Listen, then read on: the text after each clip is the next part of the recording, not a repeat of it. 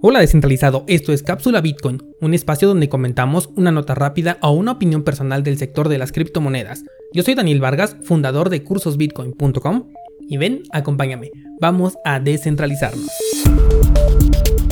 Hoy es miércoles 27 de mayo y hoy sí vamos a tener un anuncio.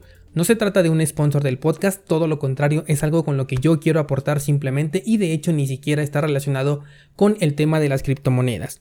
Y es que el día de ayer participé en una dinámica con un desarrollador independiente de videojuegos, ya sabes que esto a mí de los juegos me gusta mucho, y me dio la oportunidad de probar su más reciente creación. Y wow, de verdad quedé fascinado. Es un juego muy corto pero extremadamente adictivo de esos que necesitamos hoy en día. Te voy a dejar el enlace en las notas del programa, es un juego que está disponible para la plataforma de Steam, o sea que es para computadora. Su costo es bastante pequeño para el enorme reto que representa y cuenta con una tabla de posiciones en línea en la que puedes ver en qué lugar te encuentras con respecto a los demás jugadores. Además, el desarrollador Salazar Elefong, que es el creador de este juego, dijo en su transmisión que hay un objeto oculto, así que esto incrementa el reto. El juego se llama Proyecto Flamingo X1, si algún descentralizado juega en Steam, se lo super recomiendo. Bien, pues hasta aquí con los anuncios. Ahora sí, eh, vamos con las noticias de este día que tengo preparadas esta mañana para ti, las cuales van desde por qué podemos creer que el mercado de Bitcoin está preparado para un movimiento alcista, hasta cómo las criptomonedas pueden ser una herramienta que impulse a la industria del no por o bien al entretenimiento adulto. Comienzo con el tema de las stablecoins que últimamente han incrementado potencialmente su capitalización de mercado de manera constante. Esto ya tiene varios meses que se ha visto eh, el incremento, llegando a valer hoy en día más de 12 mil millones de dólares. Esto tiene bastantes notas entre líneas porque podemos comenzar especulando cuánto de ese dinero realmente está respaldado.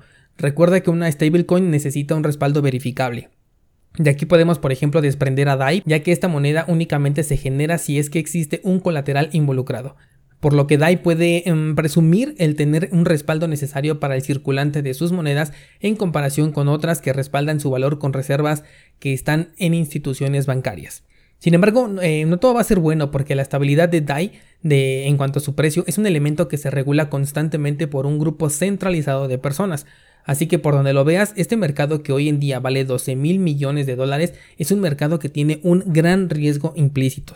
Pensemos por ejemplo en Tether, que es la moneda estable que lidera por capitalización dentro de este rubro y que de hecho se ha logrado colar en el top 3 de las criptomonedas con la métrica de capitalización de mercado desbancando a Ripple con todo y la adopción inflada que tiene esta moneda de manera interna. Esta moneda de Tether ha declarado abiertamente que solamente puede respaldar el 70% de su circulante y em, no se ha sometido todavía a una auditoría externa, por lo que yo me atrevo a pensar que hay algo oculto y que probablemente las cifras reales están cerca del 50% de respaldo.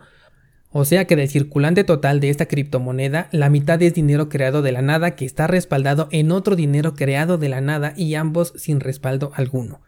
Ayer te hablaba de la facilidad que ciertos sectores tenían para darle valor a un activo digital, y aquí en el terreno de cripto eh, nos vamos a dar cuenta cómo estamos tan acostumbrados ya que aún sabiendo eh, esto del respaldo nulo de muchas de estas criptomonedas, en lugar de tener dólares reales listos, los inversionistas preparan sus municiones en criptomonedas estables. Es bastante razonable desde el punto de vista en que una transacción en dólares puede ser mucho más lenta y hasta cierto punto podría tener un mayor riesgo. Una porque o la tienes en tu cuenta bancaria en donde posiblemente eh, no tengas la capacidad de mover una cantidad tan grande en un corto periodo de tiempo. O la otra pudiera ser que tuvieras este dinero en plataformas como por ejemplo Bitso o como Coinbase, que como bien sabemos no son muy buenos cuidando tu información ni tampoco tus criptomonedas. Ayer hablamos un poco de este tema. Entonces, la respuesta obvia es utilizar una moneda estable o una moneda ancla, como a mí me gusta más llamarle. Con una stablecoin vas a tener la capacidad de mover estas monedas a tu cartera de custodia y tener, por así decirlo, un mayor grado de confianza. Luego, cuando ya llega el momento adecuado, ya lo puedes transferir y cambiar ahora sí por Bitcoin de manera mucho más rápida, además de que es un dinero que, entre comillas, no te pueden confiscar porque se supone que está en tu cartera de custodia, pero aún así digo entre comillas porque el protocolo de Tether sí tiene la capacidad de congelar fondos si así lo requiere, entonces hay que tener mucho cuidado con ello. Otra cosa que podemos ver entre líneas es que de acuerdo a lo que acabamos de analizar, la gente está utilizando a las monedas estables como municiones. El dinero que tienen en monedas estables no es dinero que se piense gastar en el corto plazo, porque para eso eh, pues lo estarían pasando a su cuenta bancaria o directamente eh, lo transarían en Bitcoin. Es más bien dinero que tienen preparado para realizar una reinversión. Esto significaría que una acumulación tan importante de monedas estables puede anunciar dos cosas. La primera de ellas es que no es el momento de comprar porque ellos están esperando algo y la segunda es que todo este dinero está listo para entrar directamente a las demás criptomonedas que van a ser lideradas obviamente por Bitcoin. Esto que acabo de decir de que no es el momento de comprar, tómalo con la etiqueta de especulación. Me atrevo a pensar en ello porque de lo contrario este dinero ya no estaría dentro de monedas estables, sino dentro de Bitcoin, pero por ahora es una reserva que está ahí preparada y esperando el momento exacto para poder entrar al mercado.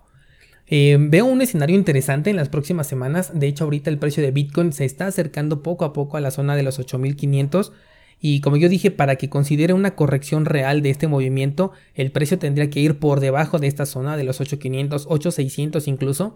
De lo contrario, para mí todavía es parte de un movimiento natural del precio de la moneda que tiene en general una tendencia alcista todavía. Y si a esto le añadimos todo este dinero que se encuentra aquí preparado, listo para poder entrar a Bitcoin, es probable que encontremos un mejor precio en el corto plazo.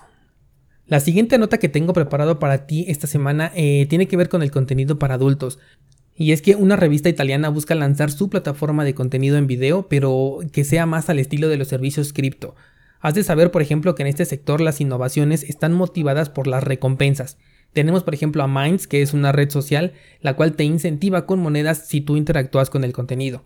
Tenemos a Steam, antes de ser adquirida por Justin la cual también incentiva a sus creadores a participar con la esperanza de conseguir algunos tokens y que de hecho para muchos funcionó bastante bien. Yo veía ahí recompensas muy altas por, eh, por contenido que la gente estaba publicando. Ayer incluso te platiqué sobre Tida también, que es lo mismo pero en el sector del streaming. Y Library, que es eh, la competencia de YouTube, también sería eh, exactamente lo mismo. Una plataforma que nos está incentivando a crear contenido, pero en este caso de video bajo demanda. Todos los servicios que nacen en este territorio regularmente están cometiendo este error de tomar los incentivos como base para captar más usuarios. Si bien a algunos les ha funcionado, como por ejemplo a Brave o a Steam como te comentaba, me atrevo a pensar que cuando estos incentivos no llegan a ser lo suficientemente buenos, las personas simplemente lo van a abandonar. Van a abandonar esta plataforma y esto sucede porque los usuarios ponen mayor énfasis en conseguir una moneda que además ni siquiera quieren conservar, o sea que la esperan simplemente para poderla vender que eh, en estar esperando una plataforma de calidad y que a su vez sea descentralizada. No están motivando a, que la plataforma tenga una adopción masiva, sino que lo que quieren es atraerlos a través de recompensas, a través de dinero, pero cuando ese dinero se acabe hay que ver si la gente se va a quedar o simplemente se va a ir porque también tiene esas recompensas en YouTube a través de otros medios y con una eh, demanda mucho más grande. Bueno, pues retomando el tema de esta revista italiana, ellos quieren incentivar a las personas a ver su contenido a través de una recompensa que seguramente va a ser ya sea un token o una criptomoneda. Por supuesto que va a ser con el mismo modelo en el que los usuarios pueden realizar aportaciones directas, en este caso sería a los actores y a las actrices em, de sus videos favoritos y por supuesto pues el pago de algunas suscripciones premium.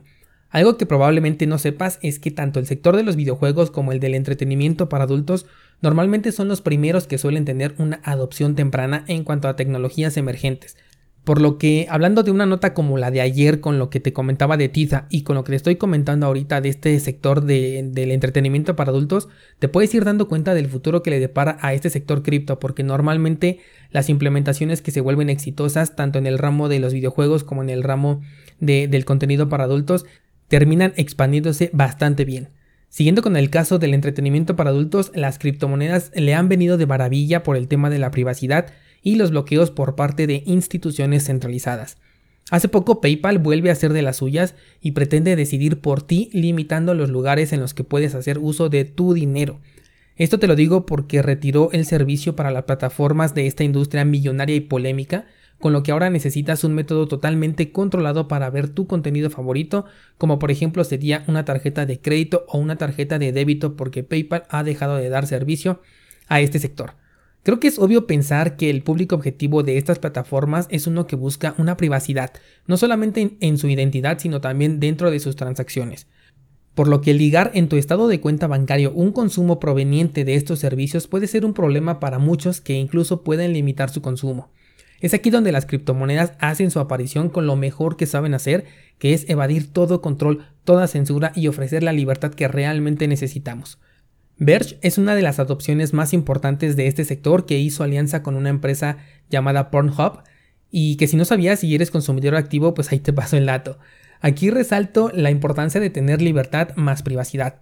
Libertad me refiero a poder hacer lo que se te venga en gana con tu dinero, y si es algo que prefieres mantener en el anonimato siempre y cuando no vaya por la vía del fraude o de cosas ilegales que dañen a terceros, pues adelante, tener esta opción lo hace bastante saludable, sobre todo en un entorno al que nos estamos dirigiendo en donde todo va a ser digital, todo va a ser controlado y tal vez llegue el punto en el que necesitemos un respiro de todo esto y queramos transar con privacidad. Me parece excesivo eh, el hecho de que una plataforma como PayPal, una simple herramienta que nos sirve para utilizar nuestro dinero, nos limite, nos diga, ¿sabes qué? Aquí no puedes utilizar tu dinero. O sea, ¿qué clase de permiso le estamos nosotros dando a las empresas como PayPal de decidir por nosotros? Si así comenzamos, eh, poco a poco nos van a ir metiendo más y más restricciones porque nosotros se lo estamos permitiendo. Estoy consciente de que en su tiempo fue una innovación, PayPal fue maravilloso, pero hoy gracias a Bitcoin y a las acciones restrictivas que PayPal está teniendo, queda completamente obsoleto frente a las necesidades que nosotros los usuarios tenemos. En verdad, a mí me gustaría no utilizar este servicio de PayPal en la plataforma de cursos Bitcoin, pero como el público al que voy incluye a aquellos que jamás han escuchado sobre Bitcoin, no puedo dejarlos fuera y quitarles la oportunidad de aprender por estar utilizando exclusivamente un método que todavía no dominan. Pero espero que en un futuro no muy lejano Bitcoin sea el método de pago dominante, al menos en los servicios que me conciernen e interesan. Como ves descentralizado, las criptomonedas están solucionando problemas uno a uno y se están metiendo en cuanto sector puedan. Tan solo entre ayer y hoy ya hablamos de video bajo demanda, streaming, videojuegos, entretenimiento para adulto, procesadores de pago, tiendas en línea, navegadores web.